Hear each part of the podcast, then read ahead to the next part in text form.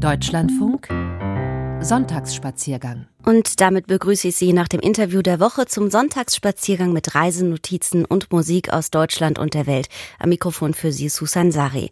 Wir reisen heute durch die Geschichte Berlins. Wir machen uns auf zu dem gefährlichen Wandersteig Caminito del Rey im Süden Andalusiens. Dann gehen wir weiter auf die Spuren Vincent van Goghs in die Psychiatrie in Saint-Remy de Provence und wir reisen in die kleine Stadt in Niedersachsen Wolfenbüttel. Wir starten aber erstmal musikalisch mit dem Trio Ivoire mit Maloya Jahr. Der Pianist Hans Lüdemann und Ali Keiter, ein ivorischer Balafon-Spieler, also von der Elfenbeinküste. Er lebt und arbeitet in Berlin und lehrt dort sein Instrument, das Balafon. Eine Form des Xylophons optisch, das seine Resonanz durch unten anhängende kahle Bassen erhält.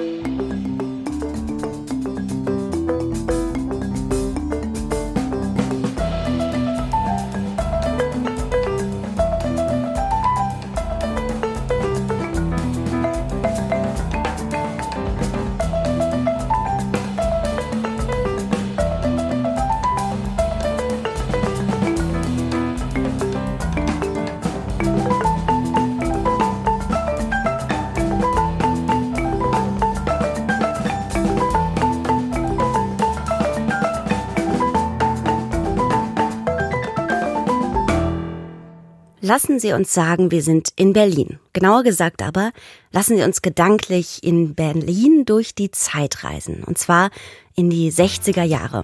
Bunte weite Röcke, knallbunte, auffällige Muster auf der Kleidung und damit flanieren gehen. Flanieren über die Berliner Straßen vor 60 Jahren.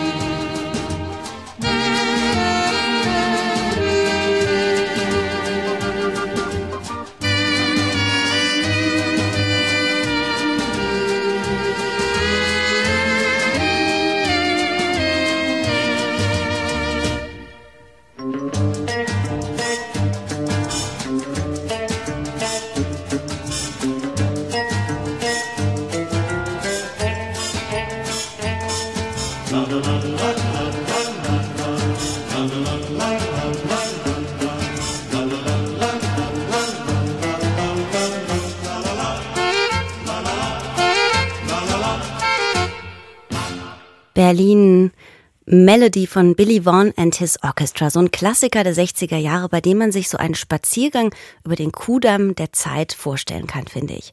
Und jetzt besuchen wir diesen Berliner Kuhfürstendamm, der oft auch als Boulevard bezeichnet wird. Dabei ist er eigentlich gar kein Boulevard, wie wir gleich hören werden. Das Wort stammt nämlich aus dem niederländischen Bullwerk oder auf Deutsch Bollwerk und bezeichnet eben Straßen, die dort entstanden, wo ehemalige Stadtmauern eingerissen wurden und deren Mauerwerk in die vorher bestehenden Gräben verfüllt wurde. Was erstmals 1670 dem französischen, Verzeihung, dem französischen König Louis XIV. für Paris beschlossen wurde und sich dann später überall in Europa durchsetzte. Und irgendwann hatte sich dann der Begriff Boulevard als Bezeichnung für Prachtstraße durchgesetzt. Der Berliner Boulevard ist zwar streng genommen keiner, und doch hat seine Entstehung auch etwas mit Paris zu tun, wie wir gleich lernen werden. Dieter Wulff ist für uns den Kudamm entlang spaziert, auf den Spuren seiner Geschichte 3,6 Kilometer rauf und wieder zurück. Der Kurfürstendamm ist die eleganteste und längste und geschichtsträchtigste Meile in Berlin und es ist der einzige echte Weltstadtboulevard in Deutschland. Erklärt mir Rainer Haubrich.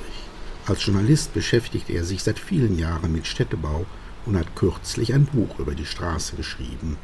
Um gemeinsam den Kudamm entlang zu flanieren, haben wir uns an der wohl bekanntesten Kreuzung Kudamm Ecke Joachimsthaler Straße verabredet. Man muss wissen, es begann das allererste Café des Kurfürstendamms.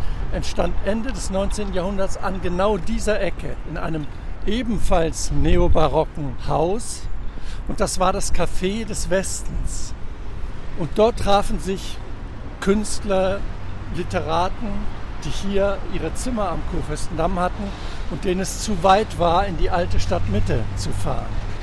Kunstateliers, Cafés und überall machten Kinos auf, wie hier am Kurfürstendamm, Haus Nummer 26. Wir stehen hier vor dem einstigen Universum-Kino. Das war eines von zwei Gebäuden, die rein für die Nutzung als Kino gebaut wurden. Und hier, das Universum-Kino, wurde dann umbenannt in Filmbühne Wien und beherbergt heute einen äh, Flagship-Store von Apple. Was gut zur Philosophie des Unternehmens passt, denn hier wird ja die Technologie äh, in einem Tempel inszeniert. Und genau diese Form hat auch dieses Gebäude, nämlich im Grunde ein klassizistischer Tempel mit riesigen Säulen und einem Dreiecksgiebel. Das ist ein, ein bisschen eine Religion. Ja, ist es. Ist es. Und das ist nur eines der vielen Beispiele des Kinosterbens. Am und rund um den Kudamm gab es früher mal 20 bis 30 Kinos und hier rollte die Stadt einmal im Jahr ihre roten Teppiche für die großen Filmstars aus, erinnert sich Rainer Haubrich. Die Berlinale, als sie gegründet wurde in den 50er Jahren, fand immer über viele Jahre am Kurfürstendamm statt.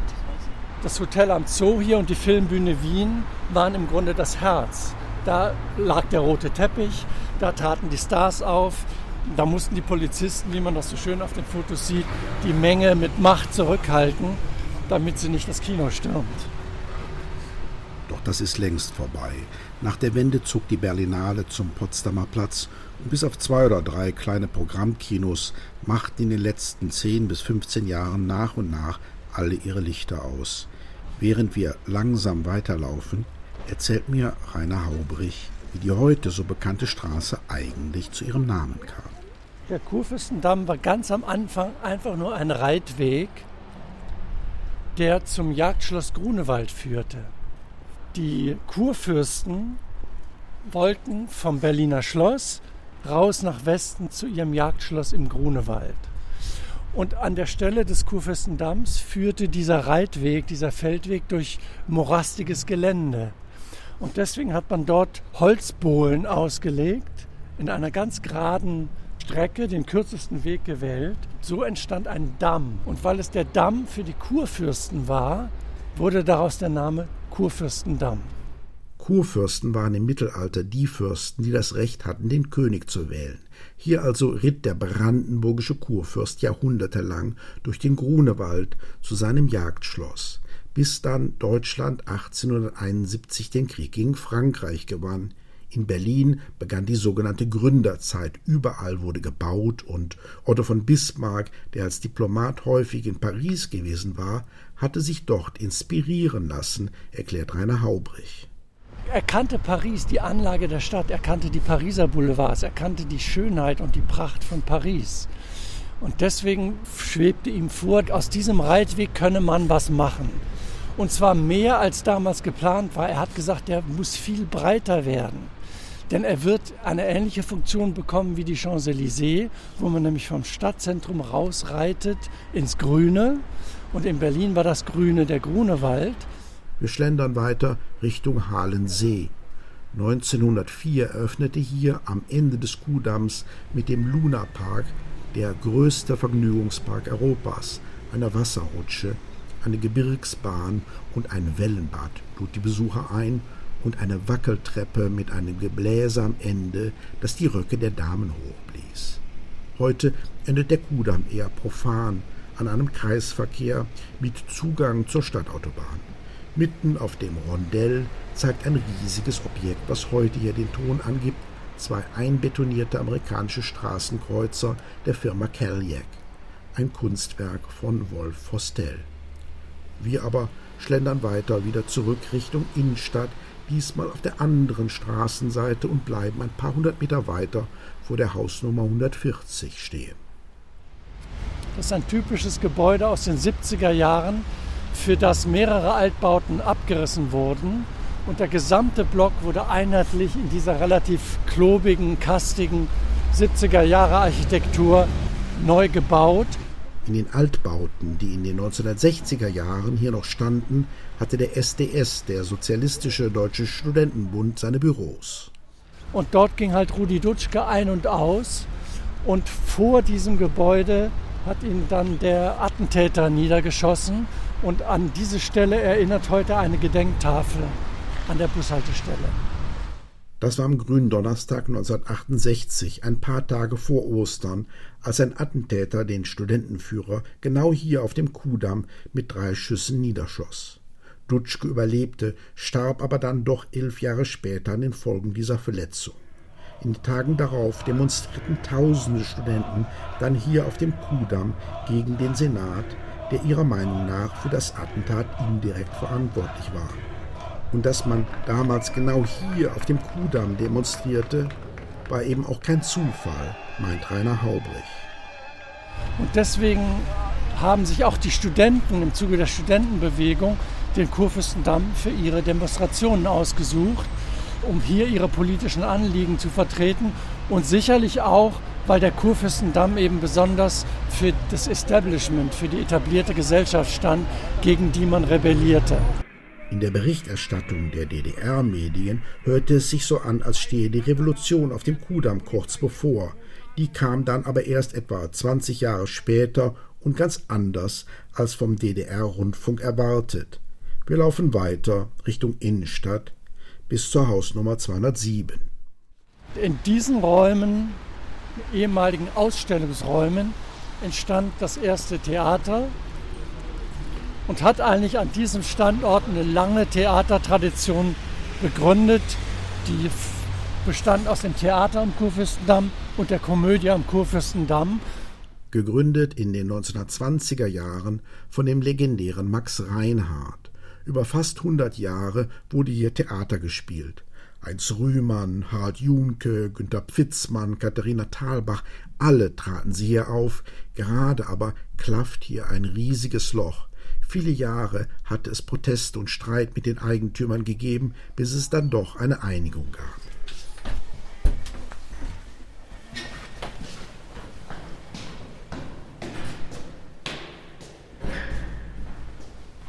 (2018) wurde das ganze Areal abgerissen.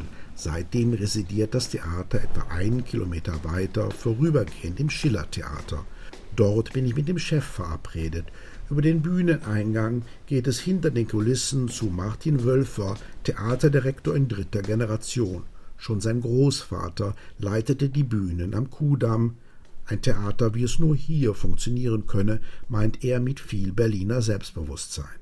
Boulevardtheater, wenn man da mal hinguckt, und das ist eben auch historisch, kann nur in einer großen Stadt stattfinden, am Boulevard, an den großen Alleen sozusagen, die es in Paris oder London gibt.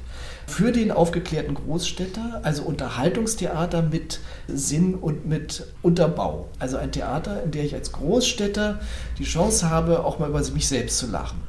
Unbedingt wollten er und seine ganze Theaterkuh zurück an den Kuhdamm und tatsächlich einigte man sich mit dem neuen Investor in dem riesigen Areal, das jetzt gerade hochgezogen wird, entsteht im Untergeschoss ein großes Theater.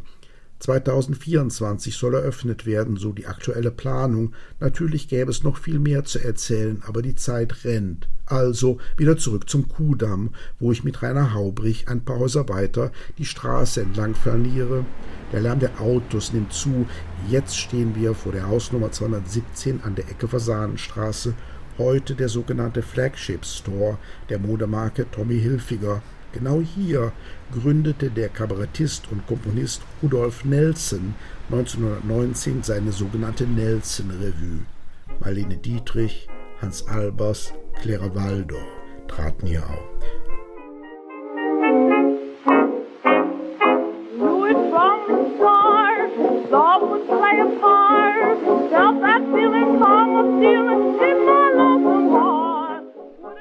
Alle standen hier auf der Bühne und im Januar 1926 war Josephine Baker hier erstmals in Deutschland zu sehen.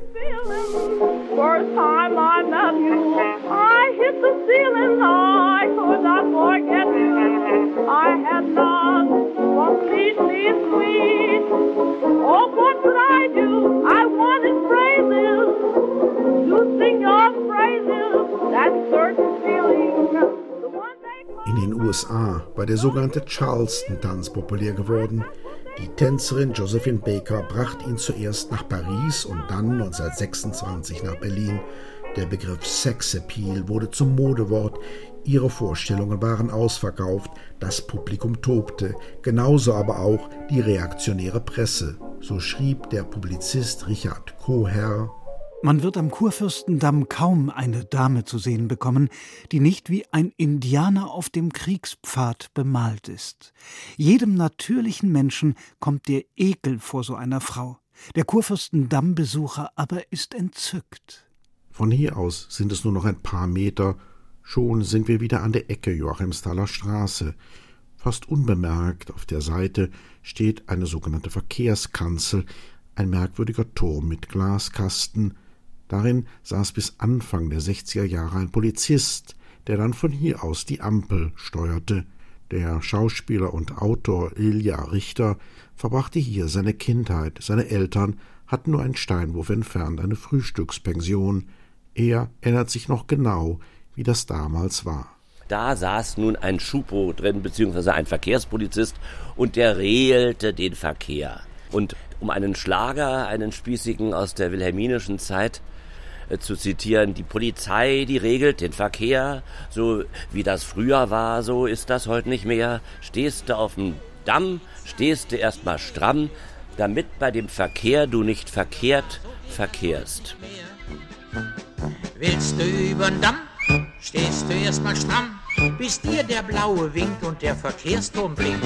Die kleinen Mädelchen, die freuen sich. An jeder Straßenkreuzung ist ein Strich. Mensch, da musst du lang gehen, wie sich das gehört, dass keiner mehr bei dem Verkehr, Verkehr mehr. Wenn die Anlage ausfiel, konnte man sogar den Schupo als Dirigenten erleben, nämlich den Verkehr in weißer Tracht, ne, äh, regelnd. Hat mir immer sehr imponiert. Von hier sind es jetzt nur noch ein paar Meter bis zum Ende des Spaziergangs mit Rainer Haubrich, den Kudamm einmal rauf und wieder zurück. Wir haben angefangen bei Nummer 15 und inzwischen sind wir auf der anderen Seite wieder ganz zurück an der Gedächtniskirche und sehen die Kurfürstendamm 235, 34 haben wir gesehen. Die Kinos und mit ihnen viele der legendären Cafés verschwanden nach und nach und doch lebt der Mythos Kudam weiter, meint Rainer Haubrich und erinnert sich an die Nacht des Mauerfalls 1989 sag los, jetzt fahren wir zur Jetzt gehen wir gucken, ob es stimmt. Und jetzt will ich auf den Und was, was, jetzt wollen Sie auf den Kudamm? Ja, Jetzt wollen jeden einmal und dann gehen wir wieder zurück. Trotz des Niedergangs, trotz der Teilung der Stadt, als die Mauer fiel, war für viele Ostberliner klar, wo sie als erstes hinfahren würden. Und das war der Kurfürstendamm. Weil sie aus Büchern, aus Liedern, aus Familienerzählungen, aus der Geschichte wussten, was für eine besondere geschichtsträchtige Meile der Kurfürstendamm war. Und den wollten sie als erstes mit eigenen Augen sehen. Ein Tag so wunderschön wie heute, so ein Tag, der dürfte nie vergehen. Der Berliner Kurfürstendamm, Boulevard Berlins und seine Geschichte. Dieter Wulff ist für uns entlang spaziert. Und weil es so schön ist, durch die Zeit zu spazieren, machen wir das noch einen Moment. Und da kommt man ja in Berlin nun auch nicht an dem ein oder anderen Schlager vorbei. Ein absoluter Evergreen Berlins, der schon im Jahr 1904 geschrieben wurde, ist Das macht die Berliner Luft. Hier von dem großen Berliner Ballhausorchester.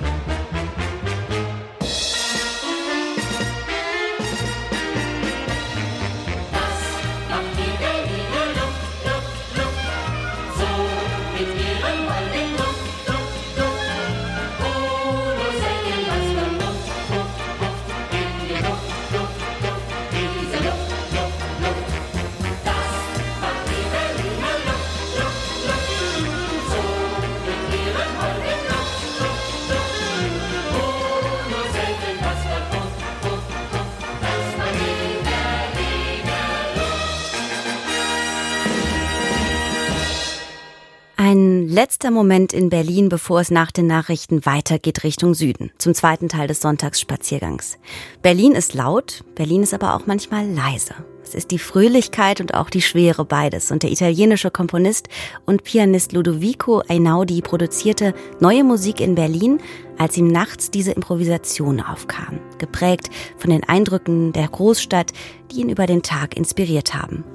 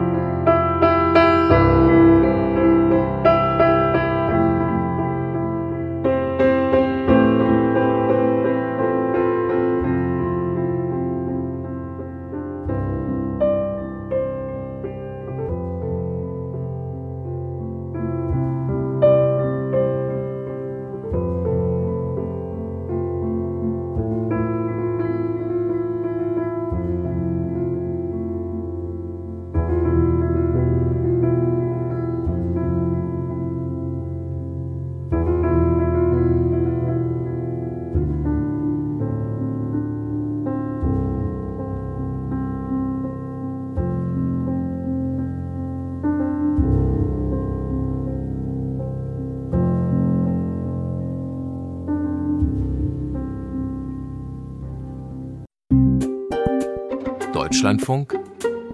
Sonntagsspaziergang damit begrüße ich Sie zum zweiten Teil des Sonntagsspaziergangs mit Reisenotizen und Musik aus Deutschland und der Welt.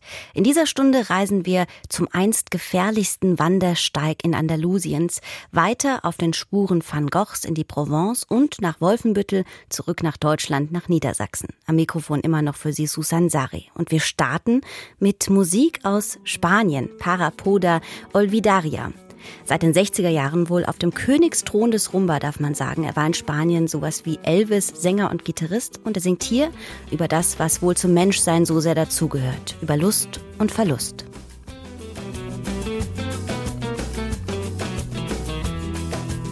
Siempre seremos sinceros, recuerdo bien que lo hablamos. ¿Cómo explicarte mi amor? Porque guardé el secreto ay, ay, ay, porque rompí aquel pacto para poder olvidarla. Necesitaba que no lo supieras, que nada de ti me hablara, amor, amor, me hablara de ella, que nada me recordara, amor, a ella.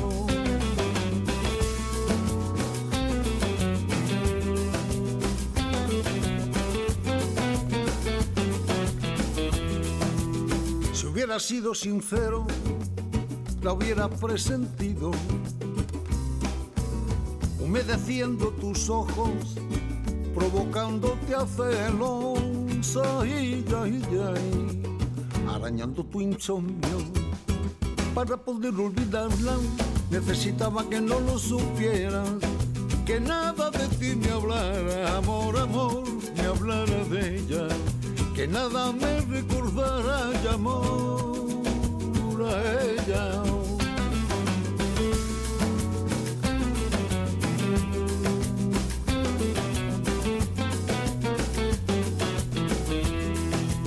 Si hubiera sido sincero, compréndelo mi amor. La habría visto en tus labios, en tus palabras heridas, tu palabra de perdón para poder olvidarla. Necesitaba que no lo supieras, que nada de ti me hablara, amor, amor, me hablara de ella, que nada me recordara, y amor a ella.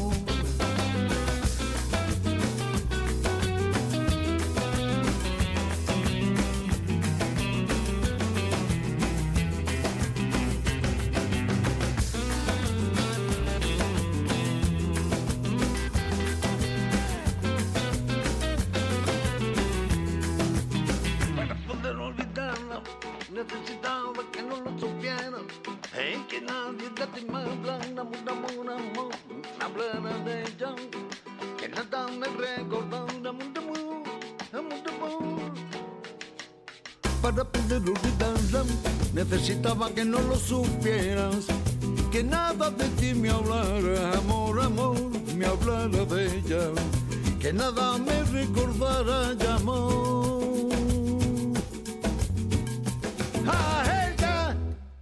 Er galt als der gefährlichste Wanderweg der Welt, El Caminito del Rey. Und nun, seit der sogenannte kleine Weg des Königs wieder eröffnet worden ist, nachdem mehrere Touristen in den Fluss gestürzt waren, es ist ein Pfad auf halber Höhe eines tosenden Wasserschluchtmeeres im Süden von Andalusien. Johanan Schelim hat sich dieser königlichen Herausforderung nördlich von Malaga bei 44 Grad gestellt und dabei eine ökologische Nische voller Überraschungen entdeckt. Erster Gedanke, ich bin nicht allein. Etwa 250 Menschen aller Nationen warten auf ihren Slot. Das heißt die Uhrzeit, für die sie im Netz die Führung gebucht haben. Ich finde mein Ticket nicht. Panik. Macht nichts, sagt eine junge Frau mit Helm. Hinter dem Schalter eines Holzhäuschens ruft sie meine Buchung auf, druckt sie und aus. Es lebe Andalusien. Ich kriege einen Helm und werde einer gelb behelmten Gruppe zugewiesen. Ein gutes Dutzend, vorwiegend junger Menschen mit Kopfhörer und Empfänger, stehen um eine junge Frau mit Headphone. Lucia. Es un trabajo para el verano. Yo estoy aquí por el verano. Estudio en la universidad eh, en Madrid. Ja, das ist mein Sommerjob. Ich studiere Philosophie an der Complutense in Madrid. Meine Eltern leben in Ardales, wo der Caminito del Rey beginnt. Lucia ist 20 Jahre alt und stammt aus Ardales, das einst berühmt gewesen ist als Marktflecken zwischen dem Hinterland und Malaga. En Ardales era una tiene una posición estratégica y por ahí pasaban todos los viajeros que iban a Málaga, a Sevilla y a Jerez. Dank seiner strategischen Lage war Ardales bis ins Mittelalter ein wichtiger Handelsplatz. Kaufleute, die ihre Waren von Sevilla nach Jerez oder Malaga brachten, dem damals größten Hafen des Mittelmeers, sie kamen hier vorbei. Heute ist Ardales ein beschauliches Bergdorf mit Olivenhainen, mit einer Burgruine, zahllosen Kneipen und samstags einem Markt. Ein Ort, in dem das Leben mittags Pause macht und nur Touristen auf der Straße sind.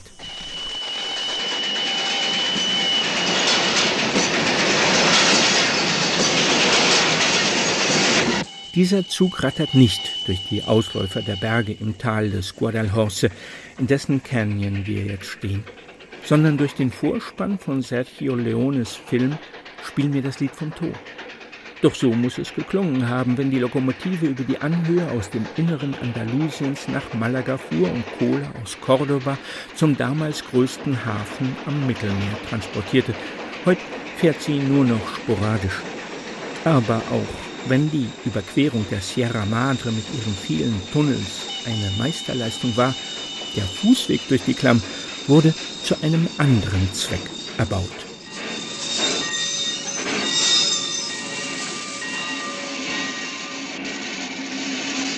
Bueno, primero me gustaría contarles por qué se construyó el Caminito del Rey. El caminito se construyó porque Rafael Benjumea, que era un ingeniero sevillano, Der Caminito wurde von Rafael Benjumea, einem Ingenieur aus Sevilla, gebaut. Benjumea konstruierte den Fußweg durch die Schlucht für die Arbeiter eines der ersten Wasserwerke von Spanien, das das Gefälle des Flusses zu Beginn des 20. Jahrhunderts in Energie verwandelte. Pero si fue construido para esto, ustedes estarán preguntando por qué se llama Caminito del Rey. Warum aber nannte man diesen Wasserwerkerweg den kleinen Weg des Königs? Die Gruppe mit den gelben Helmen schiebt sich voran. Viel zu wenig Zeit, um zu verweilen und seinen Blick in dem tosenden Gewässer zwischen vertikalen Mauern zu versenken.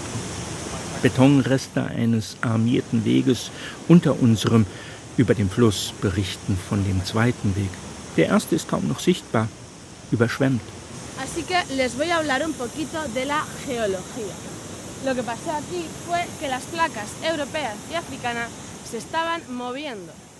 Dieser Teil der Schlucht ist fünf Millionen Jahre alt. Hier stoßen die eurasische und die afrikanische Scholle gegeneinander. Bergkuppen, die vor 500 Millionen Jahren den Meeresgrund gebildet haben, bis die Tektonik die Kalksteinplatten gegeneinander schob und das Gebirge aufgefaltet haben, dessen Felsen wir hier sehen. Dazu kam dann die Kraft des Wassers. Als das Mittelmeer trocken fiel und sich im Landesinneren reißende Sturzbäche sammelten, die, wie es in Werbebroschüren heißt, den Kalkstein des aufgefalteten Gebirges wie einen Käse durchschnitten haben, vor fünf Millionen Jahren. Ahora, los ríos que pasan por aquí, que son el Guadalhorce, el Guadalteba y el Torón, tenían que llegar hasta allí. Auf diese Weise bildeten sich die Flüsse Guadalhorce, Guadalete und de Toro. Und um deren Wasserkraft auszunutzen, baute man diesen Weg. Noch ein Geheimnis birgt die Schlucht. Sie bietet kleinen Vögeln Schutz. Taubennester sind in den Felsspalten zu sehen. Große Bergvögel wie der ägyptische Geier, Gänsegeier oder Steinadler können nicht durch diesen schmalen Canyon fliegen. Kleine Vögel sind hier geschützt. Gern würden wir hier länger stehen und in den engen Durchlass sehen, durch den das Wasser strudelt. Die vertikale Zeichnung der Kalkfelsen vermittelt eine Ahnung von der Kraft, mit der die Erdrinde aufgerichtet worden ist. Doch auf den kommenden drei Kilometern sind auch noch andere Gefahren zu bestehen. Wildlebende Bergziegen könnten uns bedrohen, sagt Lucia. Wir sollten auf die großen Hörner der wilden Böcke achten. Las hembras tienen los cuernos pequeñitos y los machos tienen los cuernos muy grandes. Pueden ser hasta un metro. Die Weibchen haben kleine Hörner und die Ziegenböcke ziemlich große, manche bis zu einem Meter lang. Ihr Rat? Wir sollten rennen.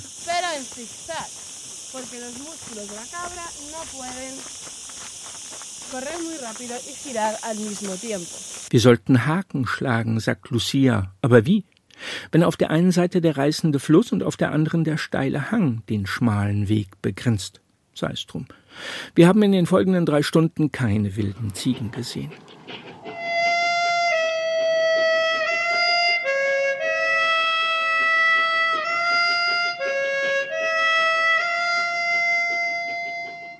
Doch auch todbringendes Gesträuch steht am Kiesweg am Hang. Der Oleander birgt Magenkrämpfe mit seinem weißen Saft, Erbrechen oder Tod. Und zauberhafte Samen sind zu sehen. El algarrobo es un árbol que no es autóctono de esta zona. Der Johannisbrotbaum ist keine einheimische Pflanze. Die Berber brachten ihn aus Nordafrika mit. Sie nannten den Baum Algarrobo. Die Spanier haben die Bezeichnung übernommen. Der Algarrobo ist ein besonderer Baum. Seine Früchte schmecken wie Kakao. Nach der Conquista, als die spanischen Eroberer den Kaffee aus Amerika nach Europa brachten, galt der Sud aus Früchten des Johannisbrotbaums als der Kakao der Armen.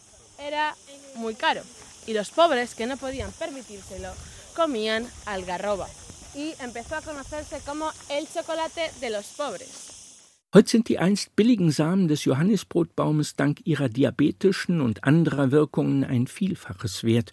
Unter Naturschutz steht der Baum, und noch eine Besonderheit zeichnet die Samen aus.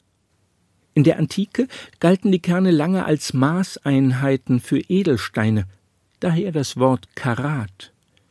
Alle Johannisbrotbaumsamen sind bis auf wenige Milligramm gleich schwer.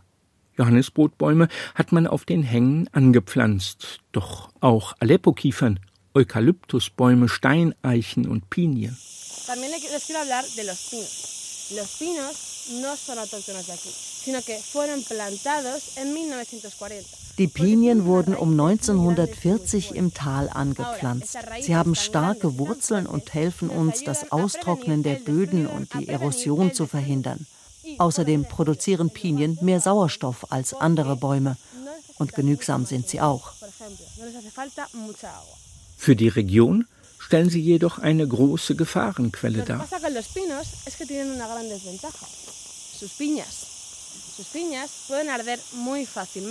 Das liegt an den Piniennadeln. Piniennadeln brennen schnell. Das Tal des Guadalhorce weitet sich. Orangenhaine sind zu sehen. Ein Windsack markiert den Landeplatz in einer Senke. Daneben ein Gehöft, scheint aber unbewohnt.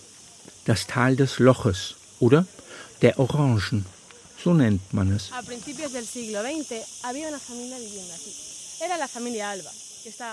Zu Beginn des 20. Jahrhunderts lebte hier eine Familie Alba. Miguel und Dolores Alba und ihre elf Kinder. Viele Mäuler, die es zu stopfen galt. Der nächste Markt lag 23 Kilometer weit entfernt. Sie züchteten Rinder, betrieben eine kleine Landwirtschaft, jagten und angelten. Heute ist das Haus verlassen. Die Kinder der Albas heirateten und zogen weg. Heute hat man vor dem Haus einen Landeplatz angelegt. Ein Windsack zeigt die Böen an, ein Steinkreis markiert den Helikopterlandeplatz. 15 Flugminuten sind es nach Malaga. Von der gläsernen Brücke, da wo die Schlucht am engsten ist, könnte auch noch die Rede sein. Darüber thront ein Kasten aus Beton zwischen den Felsen, die Konstruktionsverschalung des Wasserwerks von 1920. Darunter, wie ein Schweizer Käse, ragen Betonplattenteile und rostige Eisenträger aus der Wand, Reste des zweiten Wegs der Wanderer, der sich über Jahre als der gefährlichste der Welt einen blutigen Namen machte und bis heute Wanderer auf den frisch sanierten und vorbildlich abgesicherten Weg durch die Klamm und erst recht auf die gläserne Brücke lockt, auf der jetzt paarweise alle Selfies machen müssen. Wer nicht im Bild ist, ist nie da gewesen. Bevor es über diverse Holztreppen durch die pfeifende Klamm zum Stausee geht. Seltsam. Auf den drei Kilometern bei 44 Grad Celsius unter den gelben Helmen ist uns kaum warm geworden. Der stete Wind und die vielen Bäume kühlten uns. Vor 50 Jahren kraxelten wir in Südfrankreich ohne Helme durch die Täler von Ardèche, Verdun und Tarn an den Abfallhaufen der französischen Esskultur vorbei durch diese Gorge. Heute nutzt man eine App zum Buchen. Ranger des Naturparks wachen über die wandernden Dutzend in dem Stahlseil bewehrten Parcours, dem freundliche Führungskräfte wie Lucia bilingual viel Wissen um Geologie, Geschichte, Fauna, Flora näher zu bringen suchen. Wir wissen heute mehr, aber ein Rätsel bleibt. Warum nennt man diesen Wasserwerkerweg den kleinen Weg des Königs? Bien, se llama así porque el rey Alfonso XIII vino a visitar el caminito en 1921. Weil Alfons III. 1921 hierher reiste, um sich die Meisterleistung anzusehen. Er blickte in die Fluten, von den etwa drei Kilometern ging er 800 Meter, bestieg den nächsten Zug und fuhr nach Hause. Caminó la primera parte, que son 800 metros, y luego cogió el tren y se fue a casa. Alfons III. hat etwas verpasst. Er war lange bekannt als der gefährlichste Wanderweg der Welt. El Caminito del Rey, Jo- Johanan Celim, war für uns dort, nördlich von Malaga.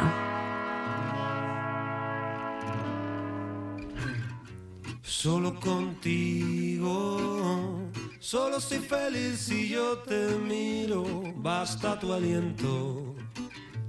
Para que me sienta como el viento, solo contigo. Solo soy feliz si yo te miro, basta tu aliento.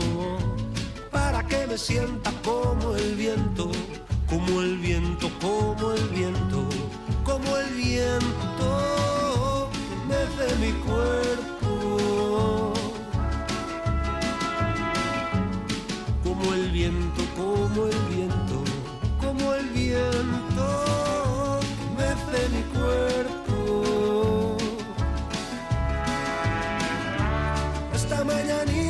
te has vestido de felicidad, como todos los días desde que te veo caminar, siempre luchando entre toda esta mediocridad,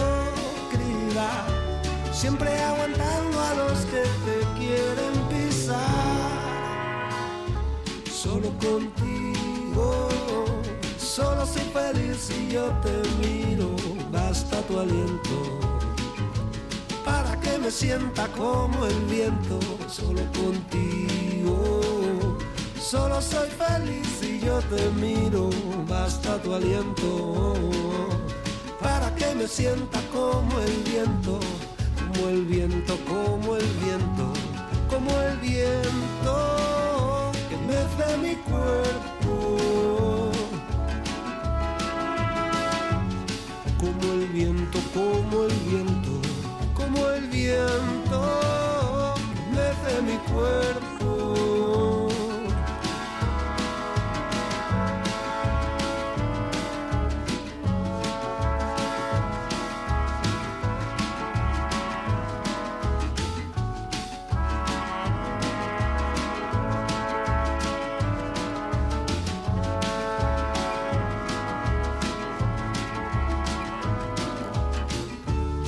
Tienes para todos los que están y los que tienen que llegar. Pero me pregunto cuánto para ti te va a quedar. No guardas nada, todo para todos y para ti nada. Esta es la historia de un camino que no tiene final. Solo contigo, solo soy feliz si yo te miro, basta tu aliento. Para que me sienta como el viento, solo contigo. Solo soy feliz si yo te miro, basta tu aliento. Para que me sienta como el viento, como el viento, como el viento, como el viento mece mi cuerpo.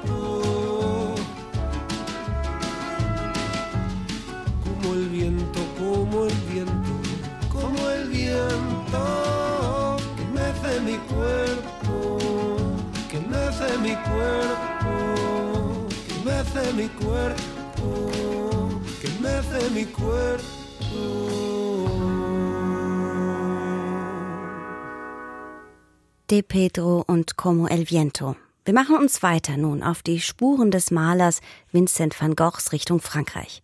Im Dezember 1888 verlor er unter bis heute ungeklärten Umständen nach einem heftigen Streit mit dem Maler Paul Gauguin einen Teil seines linken Ohres. Fünf Monate später etwa lieferte sich Van Gogh dann selbst in die Nervenheilanstalt Saint-Paul de Mosol in Saint-Rémy de Provence ein.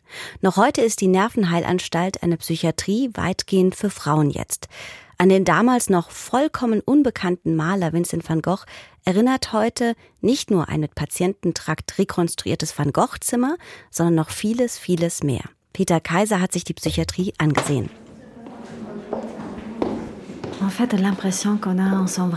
Was fühlt man hier? Also ehrlich gesagt, es ist Erstaunen.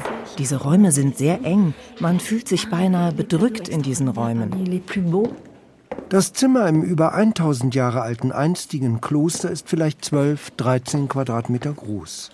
Ein schwarzes Bettgestell steht rechts an der Wand, darauf eine Matratze, darüber eine weiße Decke.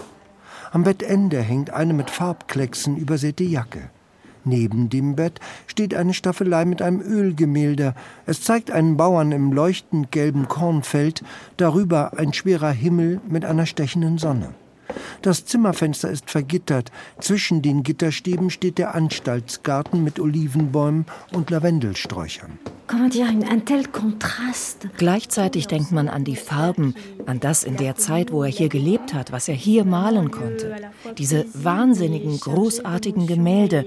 Und gleichzeitig lebte er in so kleinen, so bedrückenden Räumen. Es ist sehr berührend, muss ich sagen sagt die Besucherin Katharina nachdenklich, während sie langsam durch jenen Trakt der Nervenheilanstalt St. Paul de Mousol im provenzalischen Örtchen Saint-Remy geht. Hier lag vom Mai 1889 ein Jahr lang Vincent van Gogh. Vincent van Gogh ging es sehr schlecht, sagt Dr. Jean-Marc Boulon, Psychiater, Van Gogh-Experte und Direktor der noch heute funktionierenden Psychiatrie. Euh, es gab zwei verschiedene Diagnosen, die erstellt wurden, bevor Vincent van Gogh interniert wurde. Eine war, dass er epileptische Anfälle hätte oder eine andere Form von epileptischen Anfällen. Heute wäre es weitaus komplexer gewesen als Diagnose. Wir glauben, es gab verschiedene Leidensstadien von Van Gogh. Hintergrund für alles war wohl die Kindheit Van Goghs. Denn ein Jahr vor Van Goghs Geburt wurde sein Bruder tot geboren. Für die Mutter ein traumatisches Erlebnis. Er war darum für seine Mutter in gewissem Sinne ein Ersatzkind, denn der totgeborene Sohn war der erste Sohn. Vincent war derjenige, mit dem er in Konkurrenz war. Er war nie gut genug in der Schule, er konnte nie gut genug sein, er musste überzeugen, dass er ebenso wichtig war wie der erstgeborene Sohn, der nicht die Möglichkeit hatte zu leben. Das war die Botschaft der Mutter, die sie ihm mitgegeben hat. Es war sehr schwer für Vincent van Gogh damit zu leben. Vincent van Gogh hatte die große Hoffnung gehabt, in der Provence eine Künstlergemeinschaft gründen zu können, mit ihm, mit Paul Gauguin, mit anderen Künstlern. Als das misslang, fiel Van Gogh psychisch in sich zusammen. Damals hatte man gesagt, es handelt sich um epileptische Krisen, um Moralkrisen. Heute würde man sagen, es waren gleichzeitig auch bipolare Störungen. Die in der Nähe der antiken Stadt Glanum liegende Nervenheilanstalt Monastère Saint-Paul de Mosol war seit dem Jahr 1080 ein Augustiner-Chorherrenstift mit dunklen Mauern, einer romanischen Kapelle und einem quadratischen lombardischen Glockenturm. Im Jahr 1605 übernahmen Franziskanermönche das Kloster, wo sie ein Asyl einrichteten.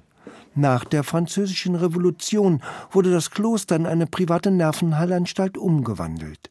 Für Van Gogh ein doppeltes Glück, denn nicht nur wurde er hier aufgenommen, er wurde auch von Dr. Perron behandelt. Euh, Auf der offiziellen Seite gab es die Bädertherapie, die es eben zur damaligen Zeit gab. Aber Dr. Théophile Perron war vielleicht der Erste, der initiiert hat, was man heute die Kunst- oder Maltherapie nennt. Er half Van Gogh, ein künstlerisches Leben zu entwickeln. Eine Unzahl an Zeichnungen entstanden in der Klinik. Dazu rund 150 Gemälde, darunter heute so berühmte wie die Sternennacht oder der blühende Mandelzweig oder die Schwertlilien.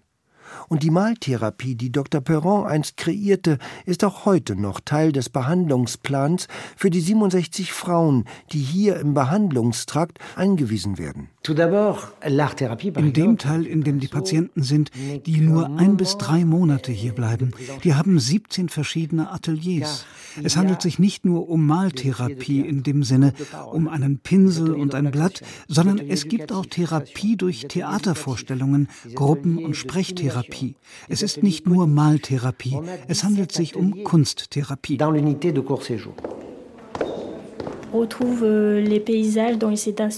Man sieht in dem Garten, wo Van Gogh sich hat inspirieren lassen für seine verschiedenen Gemälde.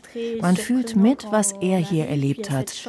Und man fühlt, dass es auf eine Art und Weise ein beruhigender Ort war, aber auf der anderen Seite inspirierend und voller Geschichte. sagt eine andere Besucherin. Und wenn man dann im Museumstrakt der Nervenheilanstalt zum Souvenirshop kommt, ist man erstaunt, was die Besucher gern mitnehmen von allem. Das Produkt, das wir am meisten verkaufen, sind die Magnete, die man mit nach Hause nimmt als Andenken. Keine Kalender, viele Postkarten, viele Postkarten. Maler Vincent van Gogh lieferte sich einst selbst in die Nervenheilanstalt Saint-Paul-de-Mosol in Saint-Remy-de-Provence ein. Noch heute ist die Nervenheilanstalt eine Psychiatrie. Ein Besuch dort bringt auch mehr Erkenntnis über das Leben und Leiden des Malers. Peter Kaiser war für uns dort.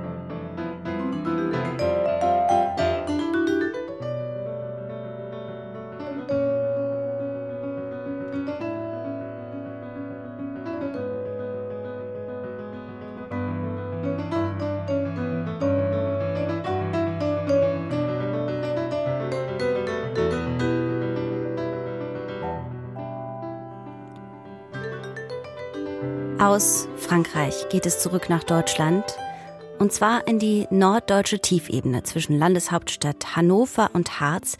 Dort duckt sich eine unscheinbare Mittelstadt, Wolfenbüttel. In der niedersächsischen Provinz gelegen mit circa 50.000 Einwohnern offenbart die alte Herzogstadt ihren Charme bei einem Sonntagsspaziergang wohl erst Stück für Stück, dann aber umso intensiver. Seinen Sonntagsspaziergang beginnt Thomas Becker morgens auf dem Marktplatz des kleinen Städtchens. Bei guter Sicht thront in der Ferne weit über der Stadt der sagenumwobene Brocken, die höchste Erhebung Norddeutschlands mit über 1000 Metern Höhe. Sandsteinkirchen und rote Dachpfannen tupfen bunt die hügelige Landschaft um Elm und Asse mit ihrem sorgfältig bestellten Ackerland. Die Gegend ist vor allem landwirtschaftlich geprägt. Am warmen Frühsommersamstag pilgern die Bauern des Umlandes auf den gepflasterten kleinen Marktplatz vor dem Fachwerkrathaus. Unter Blumenrabatten zwischen windschiefen und kunterbunten Renaissancehäusern findet der Wochenmarkt statt. Heute bei den Kunden besonders begehrt das berühmte Edelgemüse der Gegend. Spargel, Schnitzel und neue Kartoffeln. Spargel. Glänzend weißlich-beige liegt er, ordentlich aufgereiht nach Dicke auf dem fast 10 Meter langen Marktstand von Klaus Hacke. Spargel ist Detailarbeit, sagt der Bauer aus Langlingen.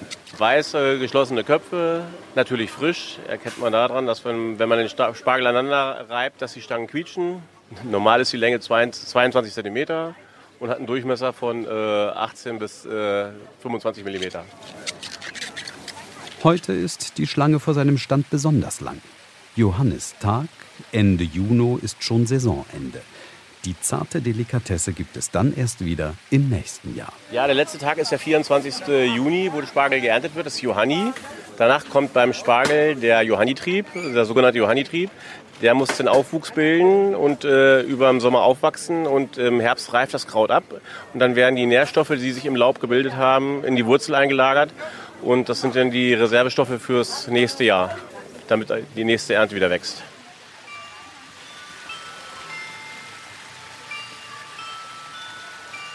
Die 50.000 Einwohnerstadt nennt sich auch die Lessingstadt. Der Dichter der Aufklärung verbrachte die letzten elf Jahre seines Lebens hier und schrieb seine berühmtesten Werke Nathan der Weise und Emilia Galotti. Als er vor rund 250 Jahren über diesen Markt schlenderte, sah der kaum anders aus. Denn die Altstadt ist nahezu in dem Zustand, in dem Lessing sie im 18. Jahrhundert erlebte. Keine Kriegsverwüstungen, kein Großbrand und auch nicht die Architektur des 20. Jahrhunderts konnten dem Erscheinungsbild größeren Schaden zufügen.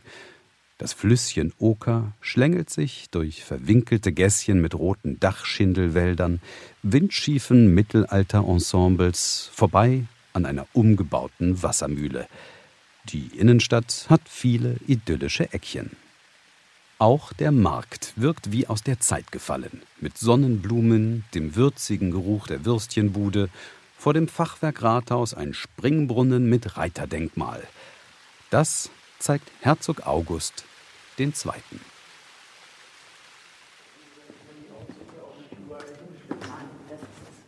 Sein Herrschergeschlecht, die Welfen, haben Wolfenbüttel entscheidend geprägt.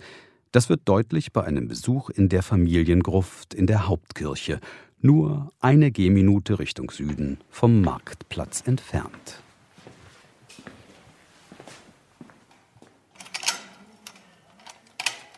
Ich glaube, wir können durchaus sagen, dass Wolfenbüttel ohne die Welfen nicht das wäre, was es heute ist. Sagt Dr. Sandra Donner, Leiterin der Historischen Museen in Wolfenbüttel, die vor dem wuchtigen Doppelsarkophag Anton Ulrichs aus Zinn steht, reich verziert mit Löwen, Hirschen und dem Wappen der Welfen. Am Kopfende ein Kreuz, das über der Ruhestätte der Eheleute thront. Die Welfen haben Wolfenbüttel zur Residenzstadt gemacht im 15. Jahrhundert und man kann auch sagen, dass 300 Jahre lang damit Wolfenbüttel ein wichtiges kulturelles Zentrum in Norddeutschland war. Aus dieser Zeit stammen das Schloss, die Herzog-August-Bibliothek, auch die Hauptkirche, die Gruft, in der wir uns befinden. Das sind alles Welfengründungen. Also insofern sind wir ihnen ganz dankbar, dass sie 300 Jahre hier waren.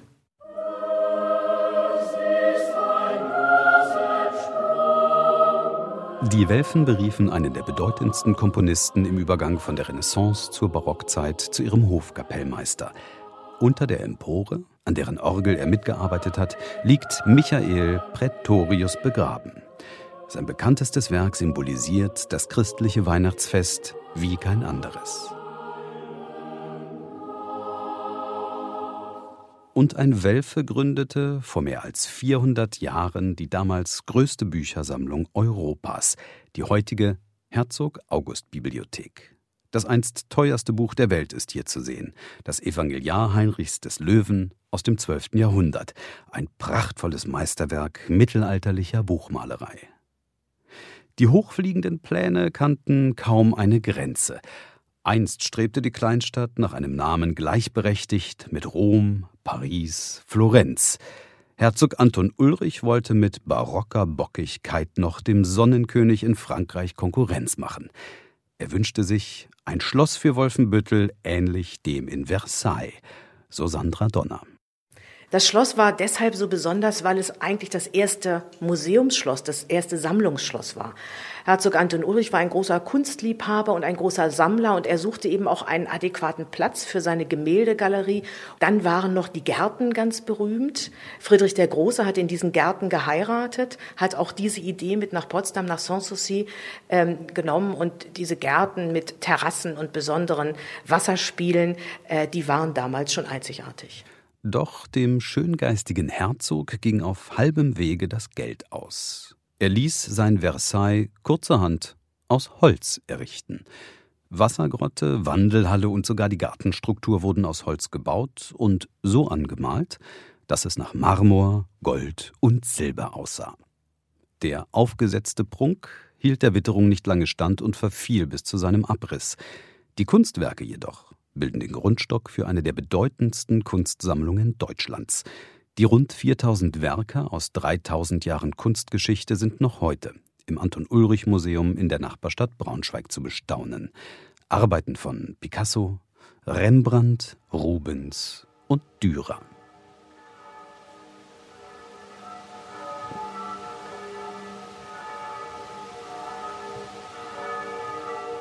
Neben den Glocken der Hauptkirche erklang unter den Nationalsozialisten ab 1937 noch eine ganz andere Glocke über den Dächern der Fachwerkhäuser Wolfenbüttels, das sogenannte arme Sünderglöckchen auf dem Hinrichtungshaus.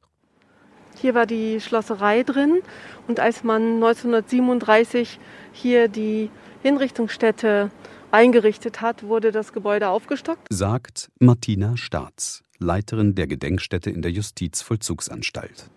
Das kann man auch erkennen an, dem, an den Ziegeln. Und es wurde auch ein Aufsatz äh, draufgesetzt. Und anfangs hat man nach den Hinrichtungen immer geläutet. Das hat man aber später eingestellt, weil zu viele Hinrichtungen stattfanden und die Bevölkerung auch aufmerksam geworden ist. An der Justizvollzugsanstalt, der JVA, kommt in Wolfenbüttel niemand vorbei. Wortwörtlich.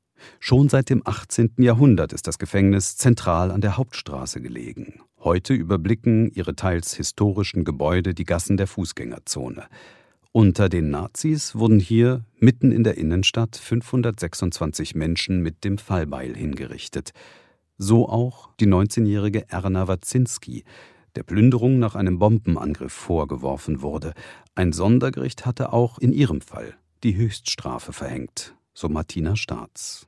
Dass sie zum Beispiel, man mag es nicht glauben, Lippenstift äh, genommen hat, dass sie eine Freundin hatte, bei die schon aktenkundig geworden ist, weil sie eine Abtreibung hat vornehmen lassen und weil Erna Wazinski eben nicht aus einer sehr guten bürgerlichen Familie kam, sondern eben auch zum Teil in Kinderheimen aufgewachsen ist und das deswegen hat sie, glaube ich, oder deswegen zumindest wurde das auch im Urteil strafverschärfend gesagt, äh, dass sie dann eben mit der Todesstrafe bestraft worden ist. Ein bedrückender Ort der Geschichte Wolfenbüttels. Er liegt innerhalb der JVA. Background-Check, Sicherheitsschleusen und die Begleitung eines ausgebildeten Pädagogen sind obligatorisch. Niemand ist hier allein in diesem Raum und wir können A erklären, beziehungsweise können auch jemanden begleiten, denn gerade für Familienangehörige ist es ja der furchtbarste Raum, wenn sie wissen, dass hier ihr Vater oder ihre Mutter oder Großeltern hingerichtet worden sind. Und wir haben die historischen Relikte erhalten. Hier sieht man noch einen Haltebolzen der Guillotine, wo also die Guillotine festgemacht war. Die Guillotine war aus Holz mit Ausnahme des Messers. Und hier sieht man auch einen, einen Abfluss.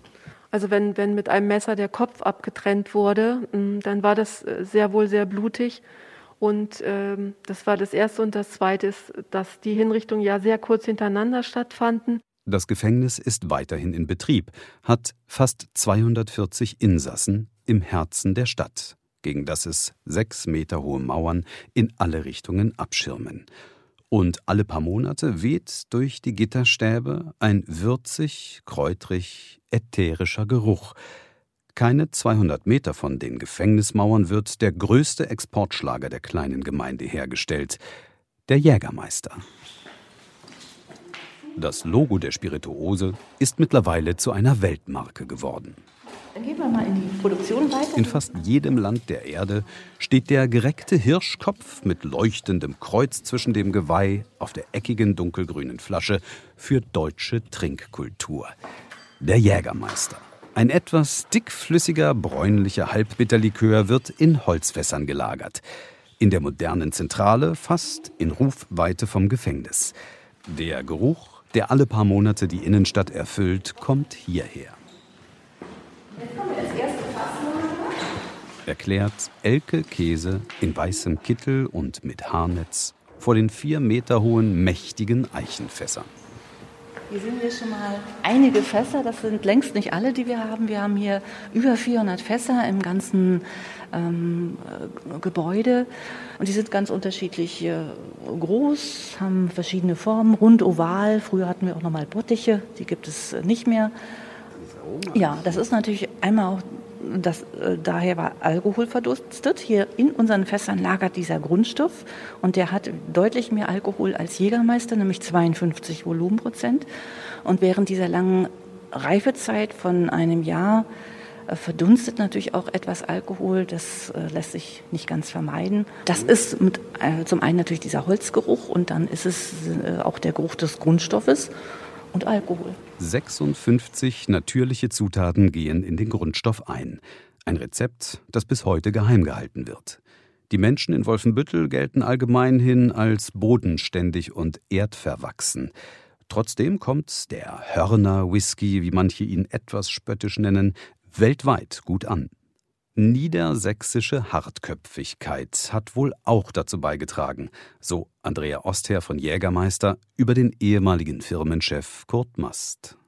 Mit Kurt Mast hatten wir schon immer einen Visionär und der hat das eben auch äh, weitergetragen und wir hatten über die Jahre hinweg immer Personen, die ganz viel Mut bewiesen haben, die auch mal angeeckt sind mit Aktionen, die sich getraut haben, neue Wege zu gehen. Das war ganz, ganz wichtig. Schon früh entwickelte Kurt Mast aufsehenerregende Konzepte. Beispielsweise hat er die Werbung auf Fußballertrikots erfunden und gegen den Widerstand des DFB durchgesetzt. 1973 liefen die Spieler der Braunschweiger Eintracht erstmals mit dem Hirschkopf mit Kreuz auf den Platz.